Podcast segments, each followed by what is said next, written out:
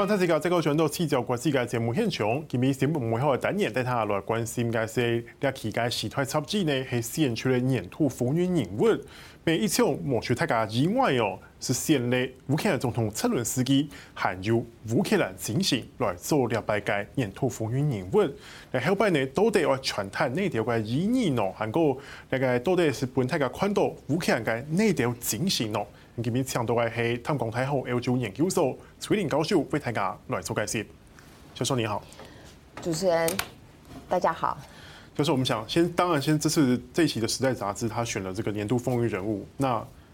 选了泽伦斯基，还有乌克兰精神，吼，那似乎也不出大家的意外了，吼，大家也不会觉得太意外，因为，呃，今年的整个国际关系的重点，好像就是被乌克兰整个影响到了，包括现在的一些经济状况啦，包括世界粮食的供应啦，都跟乌克兰有关系。老师，那你怎么看这次这一期《时代》杂志选的泽伦斯基？还有乌克兰精神，对我我我觉得的确哈，就是诚如刚才琦蓁您所说的，呃，乌克兰的影就是俄乌战争的影响哈，它它就是各个方面，除了政治经济之外哈，然后呢也改变了很多国家他们自己本身对于俄罗斯对于这个呃战争和平的一些认知，譬如说像本呃我们知道从第二次世界大战之后。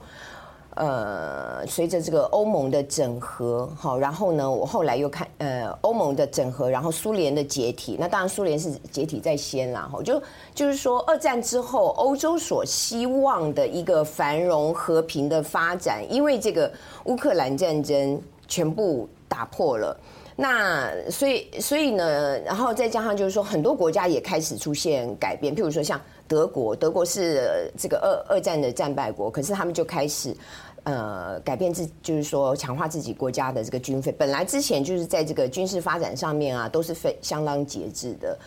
那也诚如就是我们看到的一些消息，呃，像波兰，哦，它本来是这个欧盟里面的问题儿童，它有很多这样司法上面、民主发展上面的一些问题，可是在这一次的俄乌战争当中，它就是最支持乌克兰的这个国家，所以很多方面都改变。那这边所就是说讲到乌克兰的精神的话，呃，我觉得可以从两个方面来讲。第一个就是《时代》杂志他在看这个乌克兰精神，那我们就可以从报道当中看到，就是除了乌克兰自己本身人民的这个团结之外，哈，然后也表达了，就是《时代》杂志他也表达了，就是。就是说，看到大家的全世界的改变，然后所，呃，大部分的国家就是站在支持乌克兰的这一方，所以他也表达了他就是这个《时代》杂志作为一个非常全球、非常具有影响力的这个代表西方观点的这个杂志，他代表达了这样的一个立场，就是我们是支持乌克兰的。好，我们非常呃敬佩乌克兰的这样的一个精神，尤其是保护自己的家园、全国团结这种对对对，那个主编他的文字里面就有讲，他说其实就是说这个乌克兰精神，它代表是后面所有的这些支持乌克兰，然后包含乌克兰自己的跟乌克兰站在统一阵线的这些呃友邦的这些国家。那这个是时代杂志他看到。那但是呢，我就会去思考什么是乌克兰精神。好，乌克兰精神，就我们从这个乌克兰的历史上面来看的话，呃，早期时候的这种哥萨克，就是很有勇气，然后呢，呃，就是说为了自己的这个就。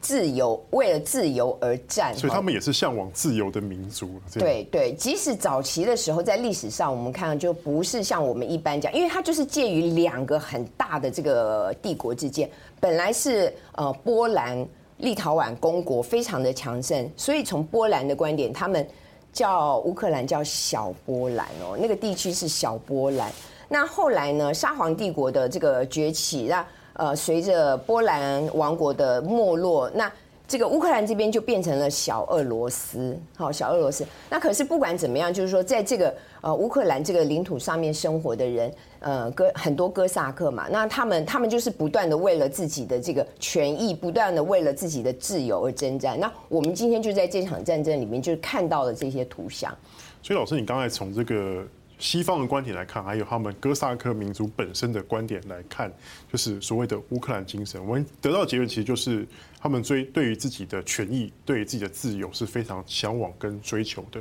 所以说，才有后面，就当这个当这个俄罗斯入侵乌克兰的时候，泽伦斯基他号召乌克兰人民起来反抗、坚守家园的时候，才动员了起来吗？对对，非常呃，泽伦斯基他这就就这场战争，我们看到就整个就动员起来。那泽伦斯基他表现得非常的好，就就是说我我必须要讲，他表现非常好，就是在荧幕前面的形象表现得非常的好。那呃，战争一开打的时候，立刻乌克兰国内所有的这个精英，不管是反泽。那个泽连斯基的，或者是支持他的，大家就是放弃了这个冲突，放弃了呃前嫌哈。然后呢，呃，尤其是这个前总统波罗申科跟泽连斯基，我有看到有一些反对派本来是反对泽连斯基，但是这这经过这一场战争之后，对他评价其实也是蛮正面的。对，就站起来，然后就是大家都站在同一个阵线，都团结起来。然后泽连泽连斯基他在呃就是前线跟。官兵在一起，然后他就穿着这个 T 恤，就是在世界各国的这个演讲哈，然后发挥了呃他的演讲里面的这些内容，都为乌克兰其实争取到很多很多的资源，所以所以其实在这个呃个人形象或者说公关，或者说我们讲说在混合战争里面的一种讯息的传达上面，他他所做的跟俄罗斯所做的就是截然不同的。截然不同，就俄罗斯，我们看到他就是一个侵略者，哈，然后非常冷酷的形象。泽伦斯基相反，非常温暖，跟人民在一起，好，然后呢，他在不同的时间用不同的讯息去打动人心，去为乌克兰去争取最大的支持。老师，你刚刚讲到一个重点，就是这次其实我们看到说。诶，我看到这个有些媒体人就对泽连斯基评价，其实就是说，尤其在这这篇报道里面哈，他就说到，其实泽连斯基他用他资讯战的方式改变了整个地缘政治的气候，他用他的，他可能我我会想，可能是因为他本身演员与生俱来那种荧幕上的魅力吧。老师你怎么看？是的，嗯。不久之前，哈，他的一本书叫做《Message from Ukraine》，呃，来自乌克兰的讯息，然后里面就就揭露了他十六次的演讲，从二零一九年到二零二二年。那这本书呢，当然里面就是他的演讲内容嘛，然后他的版税就要全部作为有一个叫做 United 的 Twenty Four 的一个就是字幕字幕募资的一个平台，就是我。为这个乌克兰的这个战争哈，去去募集资金这样子。那从他他的所有的演讲里面，我们可以看到，他到每一个国家的时候，他的演讲里面的内容都表达，就是说都反映出了一些可以跟那个国家人民他们的历史的情感有一些连结的符号。非常的清楚，非常的清楚。哎，他在美国国会演讲的时候，他就提到珍珠港，哈。然后呢，在这个呃到英国演讲的时候呢，他就引用这个丘吉尔的话。那甚至呢，在跟那个好莱坞对那个好莱坞的这些大咖的这些艺人们演讲的时候，他就提到那个卓别林卓别林的这个呃那个电影叫《大独裁》。大独裁者嘛，对不对？里面的一些那个 keyword 就是说，哦，一个人人的生命是有限的，可是呢，自由永永远都不会死掉，永远都不会不会过去哈。那所以他的这些演讲，我们就可以看到，就是说，连连。翻译的人在现场，他们都会翻译到哽咽，更何况在现场听演讲的人，还包含我们在电视机前面看到他所传达的这些讯息，都非常的能够撼动人心。所以，即使他在国内的政治，呃，就是在这个战争就在他当选没多久，其实他的声望是下跌的。可是因为这一场战争，哦，就把他整个个人的这个声望就整个拉抬起来。然后呢，乌克兰内部也全部都大家都团结动员起来。对，只是很可惜的就是后来在战争随着战争的发展，哦，然后我们也看到了一些乌克兰内部开始有有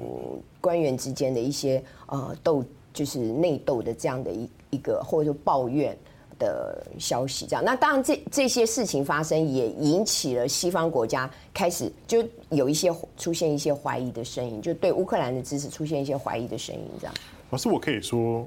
泽连斯基其实他本来就是一个没有经验的政治素人，是。然后其实他对于治理国家，甚至说带领军队来讲，是也是完全没有经验的。然后。呃，他刚选上的时候，我们知道说一开始的时候，哎，他也是高票当选哦。然后，但是这几年他自己本人的争议其实也蛮多的。然后，包括他打贪失败，包括说他跟他跟那个拜登的儿子之间的生意上可能有一些问题。对。然后还有一些争议哦。老师，那怎么看呢？这样一个争议的人，是因为这场战争才改变了他的形象吗？呃，乌克兰政治本身。就在就今天，呃，在战争发生之前，就很多的争议性。这也是为什么乌克兰一直很就是在他们加入欧盟的这个道路上面，其实走得非常的缓慢。就是它本身内斗，哈，最最著名就是内斗跟贪污腐败的这个情况。泽连斯基上台就是本来想要打这个嘛，对不对？对，所以我记得他在他的影集里面，他就是演那个总统的时候，他就是在处理这些问题。对，可是。可是很可惜，他的确，他也真的是成立了，就是类似这种廉政公署啊，就是反贪，呃，叫做国家反贪署哈的这样的一个一个单位。可是国内的政客不愿意这样子做的这些政客，他们也就开始提出了一些反制的作为，也就是说，他们就到这个宪就是。呃，提示线到宪法法庭这边，然后就认为说这个反贪，他们譬如说他有一些权利，呃，可以进行调查，可以做出这个结论，甚至可以处罚。就是如果说你今天你财产申报不实，或者说有任何贪污贪污的这些官员哈。那他们就用这个所呃人身自由，就就是这个人身自由的这样的一个理由去对抗。那后来法院也做出了判决，就就削减了这个反贪机构的很多的权利。所以这一点就让其实让所有的人呃，包含了这个国际透明组织，他们就是这些这些 NGO 这些单位，大大家都对这个乌克兰的这个贪污腐败的情况就开始感到。这这个改革哈，感到非常的失望。然后就是再再来，就是说在政府内部，内部反对泽连斯基的人也蛮多。那我们刚刚说，在战争初期的时候，大家已经全部站在同一阵线上面，一致对外。可是随着外外部的资金、外援的资金越来越多流入，就是说捐赠到。呃，支援到这个乌克兰的时候，那唯一的管道就是中央政府。那中央政府再去进行这些所有预算的这个资金的分配的时候，就会在地方上面的一些对地方行政首长，他们就就反对的声音、不同的声音哈，就开始，甚至这个批判的声音就全部都出来了。哎，战争开始，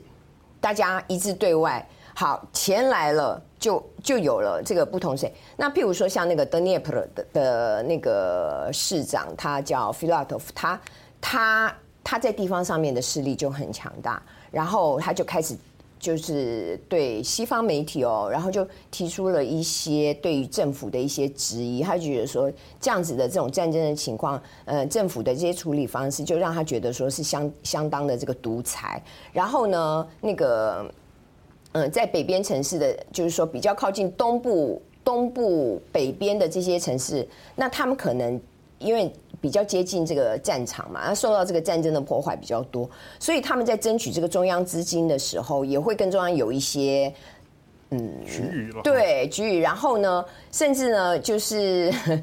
那个策尔尼戈夫的那个市长，他要出国，他是说他去帮。呃，这个他的这个市民去争取这个外援，争取资金，然后就被国内的安全的这些，就是说安全局的这些人啊，就挡下来，就不让他出国，所以他就就开始有了很多的这种吵架争议的事情。所以说这场战争成就了泽连斯基，当然可能也为他带来问题嘛，对不对？对。老师，那我们先休息一下，那等一下我们再继续再来聊。好。